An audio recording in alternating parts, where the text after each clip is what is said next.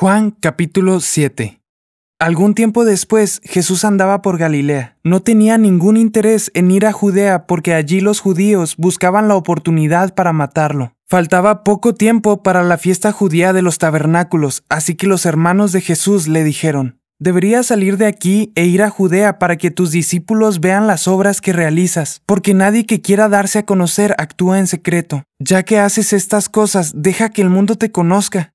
Lo cierto es que ni siquiera sus hermanos creían en él. Por eso Jesús les dijo, Para ustedes cualquier tiempo es bueno, pero el tiempo mío aún no ha llegado. El mundo no tiene motivos para aborrecerlos. A mí, sin embargo, me aborrece porque yo testifico que sus obras son malas. Suban ustedes a la fiesta. Yo no voy todavía a esta fiesta porque mi tiempo aún no ha llegado. Dicho esto, se quedó en Galilea. Sin embargo, después de que sus hermanos se fueron a la fiesta, fue también él, no públicamente, sino en secreto. Por eso las autoridades judías lo buscaban durante la fiesta y decían, ¿dónde se habrá metido? Entre la multitud corrían muchos rumores acerca de él. Unos decían, es una buena persona. Otros alegaban, no, lo que pasa es que engaña a la gente. Sin embargo, por temor a los judíos, nadie hablaba de él abiertamente. Jesús esperó hasta la mitad de la fiesta para subir al templo y comenzar a enseñar. Los judíos se admiraban y decían, ¿de dónde sacó este tantos conocimientos sin haber estudiado? Mi enseñanza no es mía, replicó Jesús, sino del que me envió. El que esté dispuesto a hacer la voluntad de Dios reconocerá si mi enseñanza proviene de Dios o si yo hablo por mi propia cuenta. El que habla por cuenta propia busca su vanagloria, en cambio el que busca glorificar al que lo envió es una persona íntegra y sin doblez. ¿No les ha dado Moisés la ley a ustedes? Sin embargo, ninguno de ustedes la cumple. ¿Por qué tratan entonces de matarme? Estás endemoniado, contestó la multitud. ¿Quién quiere matarte? Hice un milagro y todos ustedes han quedado asombrados. Por eso Moisés les dio la circuncisión, que en realidad no proviene de Moisés, sino de los patriarcas, y aún en sábado la practican. Ahora bien, si para cumplir la ley de Moisés circuncidan a un varón incluso en sábado, ¿por qué se enfurecen conmigo si en sábado los sano por completo? No juzguen por las apariencias, juzguen con justicia. Algunos de los que vivían en Jerusalén comentaban, ¿no es este al que quieren matar? Ahí está, hablando abiertamente y nadie le dice nada.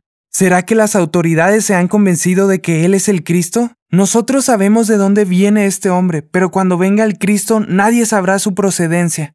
Por eso Jesús, que seguía enseñando en el templo, exclamó, Con que ustedes me conocen y saben de dónde vengo. No he venido por mi propia cuenta, sino que me envió uno que es digno de confianza. Ustedes no lo conocen, pero yo sí lo conozco porque vengo de parte suya y él mismo me ha enviado. Entonces quisieron arrestarlo, pero nadie le echó mano porque aún no había llegado su hora. Con todo, muchos de entre la multitud creyeron en él y decían, Cuando venga el Cristo, ¿acaso va a hacer más señales que este hombre?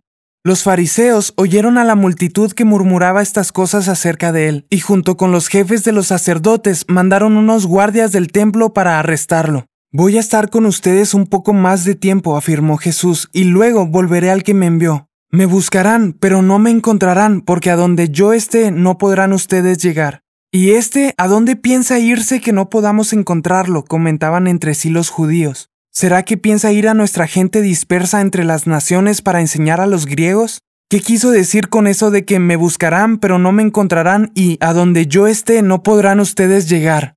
En el último día, el más solemne de la fiesta, Jesús se puso de pie y exclamó, si alguno tiene sed, que venga a mí y beba. De aquel que cree en mí, como dice la Escritura, brotarán ríos de agua viva. Con esto se refería al Espíritu que habrían de recibir más tarde los que creyeran en él. Hasta ese momento el Espíritu no había sido dado, porque Jesús no había sido glorificado todavía.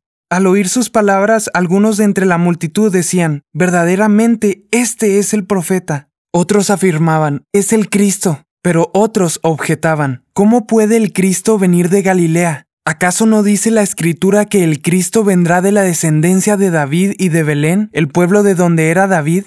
Por causa de Jesús la gente estaba dividida. Algunos querían arrestarlo, pero nadie le puso las manos encima. Los guardias del templo volvieron a los jefes de los sacerdotes y a los fariseos, quienes los interrogaron. ¿Se puede saber por qué no lo han traído? Nunca nadie ha hablado como ese hombre, declararon los guardias. Así que también ustedes se han dejado engañar, replicaron los fariseos. ¿Acaso ha creído en él alguno de los gobernantes o de los fariseos? No, pero esta gente que no sabe nada de la ley está bajo maldición. Nicodemo, que era uno de ellos y que antes había ido a ver a Jesús, les interpeló. ¿Acaso nuestra ley condena a un hombre sin antes escucharlo y averiguar lo que hace? ¿No eres tú también de Galilea? protestaron. Investiga y verás que de Galilea no ha salido ningún profeta. Entonces todos se fueron a casa.